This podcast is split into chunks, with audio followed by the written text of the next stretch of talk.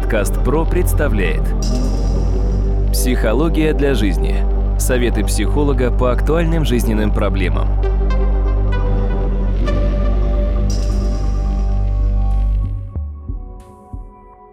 Здравствуйте, дорогие друзья, у микрофона Сергей Чубатков. В эфире очередной выпуск подкаста «Психология для жизни». И, как обычно, мой собеседник, кандидат психологических наук, доцент, профессор Дмитрий Смыслов. Дмитрий, здравствуйте. Здравствуйте, Сергей.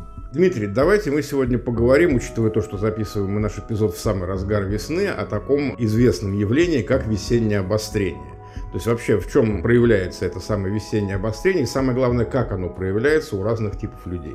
Вам слово. На самом деле, конечно, весна, равно как и осень, это два периода, когда действительно у людей несколько обостряются и модели поведения, и особенности, и нюансы. Я просто поясню. Когда все время все зеленое, после этого внезапно все меняется, для организма это стресс. И в ряде случаев человек чувствует какую-то опасность, какие-то довольно для себя сложные ситуации. То же самое происходит, когда все белое сменяется тем, что дело касается непосредственно весны. Весной происходит то же самое. Сходит снег, появляются листья первые и так далее. Люди начинают напрягаться. Обостряются черты, и мы говорим о осенне-весенних обострениях. Действительно, это есть, и в данном случае мы должны просто понять, что у каждого человека эти черты немножко по-своему могут проявляться. В данном случае я, наверное, хотел бы сегодня начать с классификации одного моего коллеги, с которым я работал в свою бытность в прошлом веке в одном университете, но на самом деле довольно интересная типология, она довольно простая, и чем она мне нравится, она достаточно интересна с точки зрения отношения к жизни. Это Аркадий Петрович Гидес. Не стало его в 2012 году, то есть уже прошло несколько времени со всего этого периода. А идеи его довольно неплохо живут. Ну что ж, давайте приступим. Наверное, первый – это паранояльный психотип, как мы называем параноик.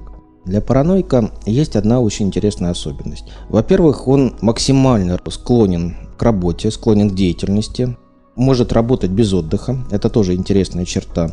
Мы можем сказать, что даже это абсолютно такой вечный двигатель в некотором плане, потому что есть базовые идеи, ради которых он себя делает, ради которых он себя создает. Могу сказать очень интересную особенность. Параноис, пара вокруг около, ноис идея. Человек, который вращается вокруг одной идеи он живет не ради двух-трех человек, там, пяти, десяти, пятидесяти и так далее. Он живет ради человечества. Это довольно интересная особенность параноика. Но если мы берем классического параноика, мы понимаем, во-первых, это человек очень продуктивный, очень целеустремленный, очень уверенный в себе, очень любящий свою профессию, свои дела и так далее. Но мы также прекрасно понимаем, что есть у него две фазы. Первая фаза – это увлеченность, вторая фаза – это подозрительность, это сомнение, это некоторая мстительность. В чем здесь проявляется некоторая особенность? Во-первых, параноик имеет довольно непривычную тенденцию к вещам. В первую очередь, рабочий стол, беспорядок. Менять местами какие-то вещи нельзя. Для другого человека, который приходит в его кабинет, он может не сильно понять, он подумает, что там какой-то развал или что-то еще. Для параноика каждая вещь лежит на своем месте. Менять нельзя. Если вы поменяете, на самом деле он перестанет ориентироваться в том, что присутствует. Второй момент. Он э, вводит порядок не только в своих вещах, но и порядок в своих отношениях. И я бы так сказал, что с одной стороны параноик – это революционер, а с другой стороны это человек без принципов. То есть прежние принципы для него несущественны, потому что он их не спровергает, а новые принципы он создает. И поэтому новые отношения, новые особенности ну, довольно отчетливо себя проявляют. Еще одна особенность параноика – он создает новую идеологию. Он создает новое восприятие, новое понимание, новую религию, новые теории и так далее. Параноики – это их излюбленная такая вот работа. И в данном случае он довольно целеустремленно может овладеть какой-то наукой, какими-то науками, какими-то сферами. Но если мы внимательно посмотрим, перед нами типично параноик – это пророк. Это человек, который проповедует новое направление, новое течение – и самое главное, если появляется кто-то другой, который пробует как-то его ограничивать, может быть, или каким-то образом его критиковать, я на всякий случай рекомендую параноиков нельзя критиковать, они запоминают это на всю жизнь практически. То есть это очень своеобразный психотип. Подкаст ПРО представляет Психология для жизни. Советы психолога по актуальным жизненным проблемам.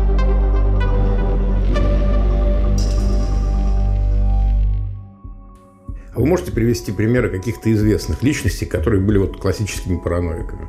Ну, допустим, Иван Петрович Павлов, Сигизмунд Шломо Фройд, классическая история, допустим. На самом деле параноики – это любой ученый, любой идеолог, любой политик, для которого это оказывается очень важно. Тот же самый Иосиф Сталин, да, вот Джугашвили, та же самая история. То есть здесь нельзя критиковать. Люди эти запоминают каждый момент критики и на самом деле сразу не критикуют. Но по прошествии несколько времени, там лет 5, 10, 15, 20 и так далее, это обязательно будет припомнено и даже отреагировано. Вообще параноик очень неэмпатичен. Он плохо чувствует другого человека, он к чужому горю вообще не чуток. Для него очень важно одно – есть дело, ради которого все, собственно, и строится. И отсюда, когда он начинает рассказывать о своем деле, он даже находится в неком трансе, потому что для него это важно, что именно эта тема для людей крайне необходима. Некоторые, кстати, начинают в это особо верить, но я поясню. Параноик склонен творить добро, но часто это добро связано с рекламой я сделал добро, я сотворил добро и так далее. Такая вот особенность. Еще одна особенность. Он довольно специфичен с точки зрения и идеологии, и морали, и так далее. Грешит, но не кается. По его мнению, все, что он делает, это все, что целесообразно. Мало того, он может быть даже немножко вероломным, но всегда объяснит на основании чего это было необходимо сделать, это нужно было сделать. Если в семье два параноика, это не семья. Значит, в семье один параноик, второй или вторая должны подчиняться ему. Если два параноика, единственный вариант, когда это в семье, кто-то ведет дневной образ жизни, а кто-то ночной. Они не могут встречаться вместе. Параноик всегда создает для себя партию, всегда создает для себя некоторую группу, которая связана с его идеологией. Вообще, я сказал бы так, это штаб-квартира. Штаб-квартира, где для него это оказывается важным общаться с единомышленниками. На самом деле здесь очень интересная особенность. Он довольно мстителен, он может выдержать много нюансов, невзгод, лишений, репрессий и так далее ради идеи, но есть одна особенность, он никогда ничего не забывает. И еще он, в принципе, не изменяет своим взглядом. Вопрос в другом. Это люди, которые создают новые теории, новые подходы, новые взгляды. Если мы посмотрим на историю каких-то новых направлений, обычно они начинаются с параноиков. Потому что параноики это те, которые не спровергают прежнее и создают новое. Потом мы скажем, это классика, но пока это не классика, здесь дело занимают параноики. И в данном случае он очень эрудирован, он очень внимателен, очень интеллектуален. Денег у параноика традиционно нет, он все тратит на идеи, на проекты и так далее. То есть для него это оказывается важным. По поводу одежды очень интересно. Неаккуратен. В целом склонен отставать от моды условно на несколько лет. Ну, более консервативно одеваться. Почему? Потому что, в принципе, то, как он одевается, это не броско, но это довольно практично. Периодически конфликтен, не сдержан, раздражителен. Вообще параноик всегда считает себя правым, и для него важно, что он может пренебрегать этикетом. То есть в данном случае это такая вот своеобразная история. Мало того, ключевым является то, что целесообразность параноика – это изменение социальных норм. Конечно, мы можем над ним шутить, издеваться и так далее, но это очень непростой тип для того, чтобы над ним шутить, потому что он слишком много этих моментов видит и фиксирует. Если мы внимательно посмотрим на тех людей, которые создавали что-то новое, это классические параноики. Я даже больше могу сказать, когда люди что-то делают, они должны включать в себе паранойю. Иначе это слишком слабые психотипы для создания. То есть параноик это ключевое.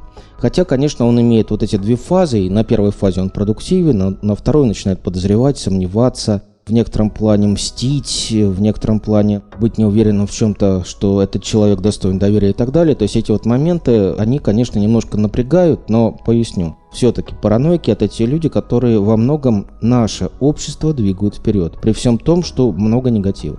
А как переходные периоды типа весны или осени могут вообще повлиять на этот психотип? Что нам ждать от окружающих нас параноиков в это время? Параноики нас традиционно начинают радовать подозрительностью, сомнениями какими-то, некоторыми попытками подозревать вас в том, что вы что-то делаете, то, что вы что-то думаете не так, неправильно и так далее. На самом деле эти черты начинают немножко обостряться. Но с другой стороны, весной традиционно люди могут быть очень целеустремленными могут быть немножко, как бы сказать, на пике своих каких-то эмоций, на пике своих переживаний, и это может быть для них очень важным. Поэтому с точки зрения весны параноик, как я обычно шучу, параноики встревожены, да? Параноики может быть и продуктивными, а с другой стороны, вторая фаза тоже может немножко проявляться. Поэтому просто внимательно следите за ними. Никогда не пробуйте им обозначать, что вы их наблюдаете, что вы их видите. что вы их подозреваете. Для параноика это страшная тема потому что он начнет вас подозревать, и вам это никогда не простит. Но с другой стороны, есть одна очень важная, особенная черта. Параноик создает новое. То есть это люди, которые действительно не то что революционеры, но люди, которые создают новое, которые действительно посвящают себя каким-то новым направлениям, новым идеям, новым мыслям. И в этом, наверное, их сила и даже больше могу сказать, параноик традиционно это в некотором плане человек, который создает вокруг себя и может быть философское учение, может быть партию, может быть политическое направление. То есть здесь разные варианты могут быть, религиозное направление, но это все параноик. Поэтому здесь много плюсов, но минусы тоже присутствуют. Дмитрий, большое спасибо. С параноиками мы разобрались. Я думаю, что очередь следующих психотипов наступит у нас в следующих ближайших выпусках подкаста «Психология для жизни». Хочу напомнить, дорогие друзья, что моим собеседником был кандидат психологических наук, доцент, профессор Дмитрий Смыслов. Вел подкаст Сергей Чубатков. Всего хорошего, до новых встреч. Компания «Подкаст Про». Подкасты премиального качества –